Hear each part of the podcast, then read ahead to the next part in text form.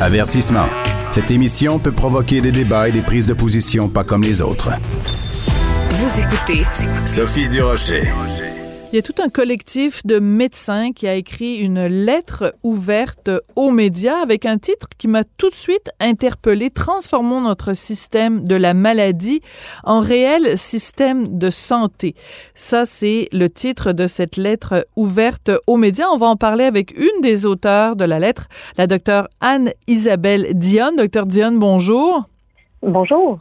On est en pleine sortie de pandémie. Euh, tous les signaux sont au feu vert. Vous avez choisi tout un moment, tout un timing, je dirais, pour écrire cette lettre-là. Euh, pourquoi l'écrire maintenant, cette euh, lettre, où vous voulez qu'on transforme le système de santé? Alors, euh, ben, en fait, euh, le timing est bon, je pense, avec le ministre Dubé qui, euh, qui aimerait faire des changements positifs dans le système de la santé. Alors, on, on espère prendre le momentum dans les circonstances, mais aussi, comme vous l'avez bien dit, là, à la suite de cette pandémie-là, qui n'est pas encore tout à fait terminée, on constate quand même que 97% des décès au Québec, on, on, les voit chez des gens qui avaient plus d'une comorbidité. Puis par comorbidité, je veux dire, par exemple, de l'hypertension, du diabète, du surpoids, de l'obésité ou tout autre type de maladie chronique. Donc, on se rend compte que les gens qui ont le plus souffert de la pandémie, euh, soit en termes de décès ou de consommation de soins de santé, d'hospitalisation dans les milieux hospitaliers, euh, étaient des gens qui avaient des, des, problèmes de santé à la base, ce qu'on n'a mhm. pas euh, autant observé chez des gens qui étaient en excellente santé au préalable? Alors, clairement, on pense que la santé de la population pourrait être améliorée sur cette base-là, puis c'est ça qu'on aurait possiblement pu voir euh, une amélioration des outcomes avec la pandémie mhm. si euh, la, santé de la population était déjà un, peu mieux au départ. Oui, en fait, c'est mathématique ce que vous dites. C'est-à-dire que si, en effet, les gens euh, sont pas morts seulement de la COVID, mais de d'autres problèmes de santé conjugué à la COVID, si 100% de la population euh, avait été en santé pré-COVID, ben notre taux de mortalité aurait été moindre. Ça, ça me paraît une évidence. Par contre, mm-hmm. euh, attardons-nous aux solutions que vous proposez. Quand vous dites on a un système de maladie au lieu d'avoir un système de santé, l'image est belle, on comprend la symbolique, c'est un bon jeu de mots, mais qu'est-ce que vous voulez dire exactement, docteur Dionne?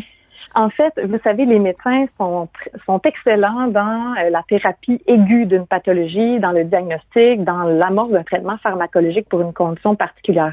Par contre, lors de nos études à l'université, on n'a pas eu beaucoup de formation par rapport à la science de la santé à l'échelle hmm. cellulaire, par exemple. Comment on fait pour entretenir des comportements, puis quel impact réel ça a sur la physiologie de, du maintien de la santé? Donc, par exemple, euh, l'impact de la méditation pleine conscience, des relations sociales agréables et positives, de la gestion du stress et du sommeil, de la nutrition fonctionnelle, du mouvement, etc. Donc, euh, quand on comprend ça, on se rend compte qu'il y a une grande majorité des maladies chroniques dans la collectivité actuelle, actuellement pourraient être renversées si on adopte réellement une prise en charge euh, plus agressive des, habitudes de vie. Bien entendu, euh, il faut une participation active du patient.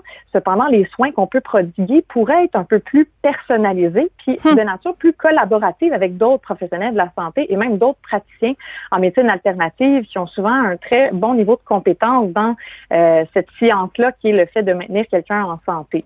Alors, j'entends deux, mhm, j'entends deux choses dans ce que vous me dites. D'abord, un, un, un, accent qui est mis sur la prévention. Donc, qu'est-ce qu'on peut faire avant que les gens tombent malades pour s'assurer justement qu'ils ne tombent pas malades? Et ce que j'entends aussi dans ce que vous me dites, vous m'avez, vous avez utilisé le mot qu'on a, que les médecins n'utilisent jamais, c'est-à-dire médecine alternative. Donc, je mhm. comprends que vous êtes nombreux, nombreuses à avoir signé cette lettre ouverte aux médias.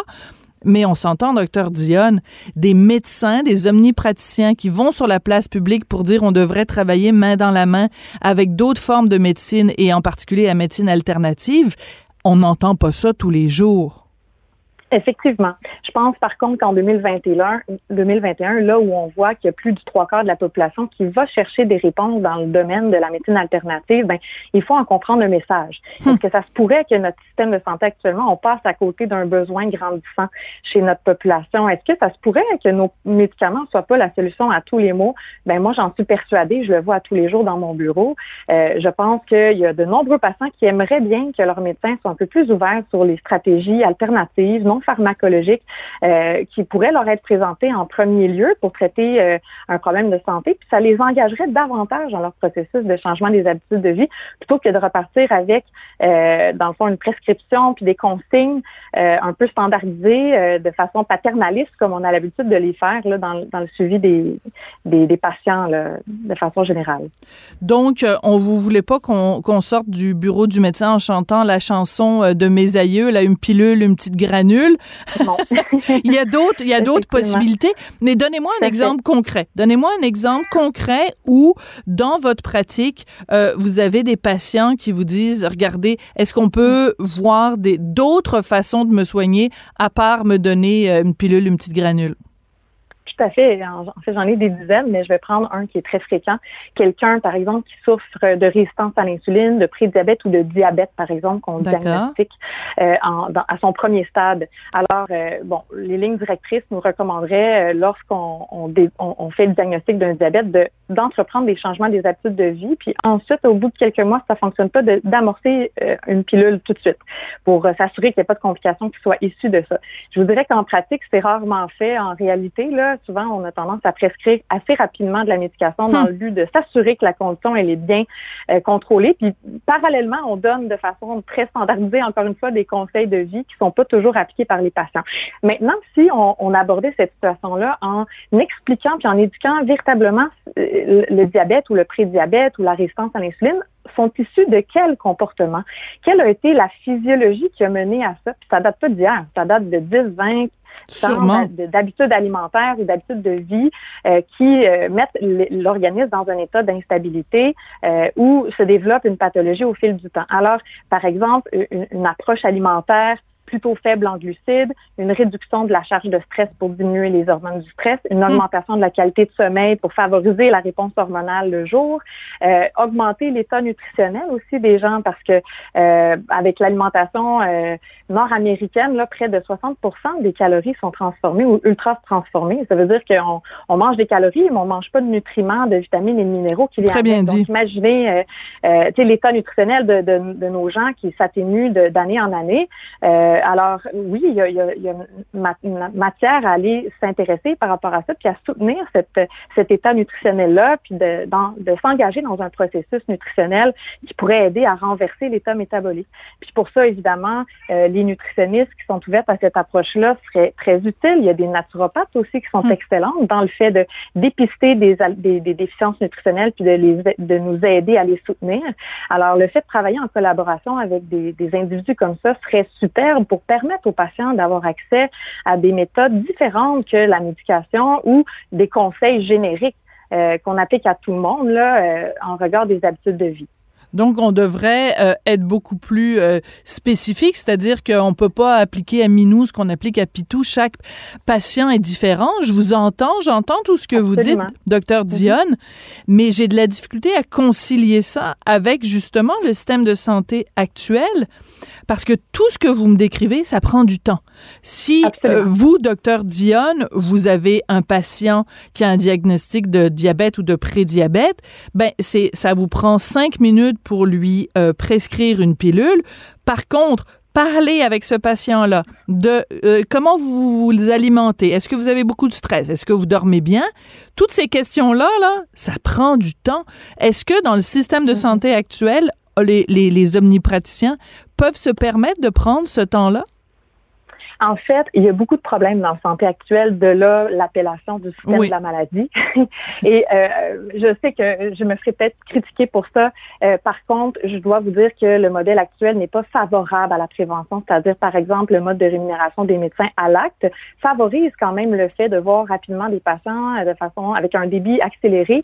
Euh, déjà un ensemble de collègues qui font un travail extraordinaire, mais on a quand même un nombre de patients à voir qui est euh, attitré à notre nom là, donc on peut pas passer nécessairement une demi-heure, 45 minutes avec chaque patient pour personnaliser l'approche, alors que ce sera, ce serait euh, clairement nécessaire dans plusieurs cas. Donc, le mode de rémunération n'est pas optimal. Le fait aussi que le, le Collège des médecins est aboli depuis quelques années l'examen annuel périodique là, euh, qui permettait aux médecins dans le temps de parler un petit peu d'habitude de vie puis de s'assurer que tout allait bien dans, dans, dans la vie. C'est sûr qu'on a, euh, grâce à ça, amélioré l'accès en, en favorisant l'approche qu'on appelle d'accès adapté Donc, les gens consultent plus facilement leur médecin pour des problématiques aiguës.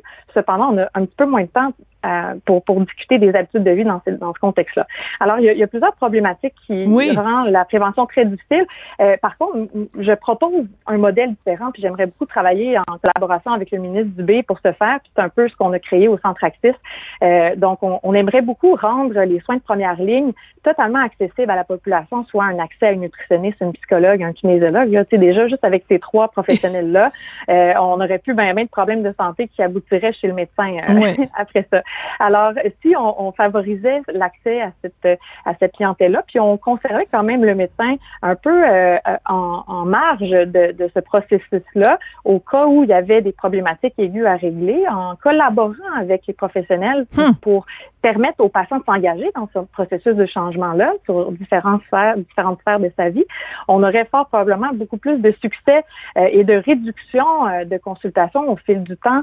Euh, puis on pourrait favoriser l'accès euh, ultimement, étant donné qu'il y aurait moins de patients qui aboutiraient chez leur médecin pour euh, une problématique décompensée, là, parce que ça aurait pu être pris en charge un peu avant d'en arriver là.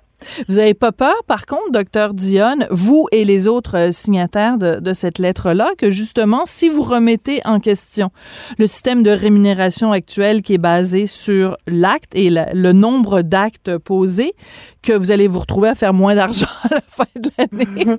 Bien, je pense que le problème n'est pas là. Euh, je pense que le problème est dans la qualité des soins qu'on offre euh, à la population. Puis il y a des modèles qui ont été pensés, par exemple la rémunération en capitation. Euh, Expliquez-nous, c'est quoi ça? Qui est un forfait d'argent par patient qui permet de concentrer les efforts du médecin sur le soutien de la santé plus que d'être payé à l'acte pour des problématiques pour lesquelles il consulte. Donc, moins il voit souvent, mieux c'est d'une certaine façon. Là. Hum. Euh, alors, il faut s'organiser que quand il voit, ben, les, les, les, conseils donnés sont appropriés, qu'il y a un bon counseling, qu'il y a un bon accompagnement, qu'il y a un bon réseau de professionnels aussi avec qui il travaille de façon adjacente pour prendre en charge des problématiques qui pourraient être issues des habitudes de vie. Euh, donc, évidemment, euh, il y a, il y a des des côtés négatifs dans toute solution. Par contre, ce, cette, euh, ce modèle-là pourrait nous aider peut-être comme société à, à, capitaliser un peu plus sur l'état de santé de la population, plus que sur la maladie et le diagnostic et le traitement pharmacologique, à proprement parler. Évidemment, le, le, fait de bonifier la formation des médecins euh, à l'université directement en santé intégrative, euh, ça pourrait permettre aussi d'outiller davantage les praticiens pour être capables de cibler un peu mieux quel genre de conseils personnalisables mm-hmm. peuvent être octroyés à chacun des patients dans leur bureau, peut-être plus rapidement que, que ce qu'on fait actuellement. D'accord. Euh, dans votre lettre, un des éléments que vous abordez, c'est la pandémie, on aurait pu faire mieux rapidement, qu'est-ce qu'on aurait pu faire de mieux? Euh, c'est sûr que c'est facile de regarder dans le rétroviseur mm -hmm. puis de mettre des si au début de chacune de nos phrases. Fait. Mais, euh, je, ouais. mais allez-y quand, quand, même. même. Oui, tout à fait. Ben, je veux quand même saluer les, les efforts de tous mes collègues en, en soins de santé euh, critiques, entre autres, les efforts gouvernementaux pour, pour euh, contrôler tout ça. Ça n'a quand même pas été facile.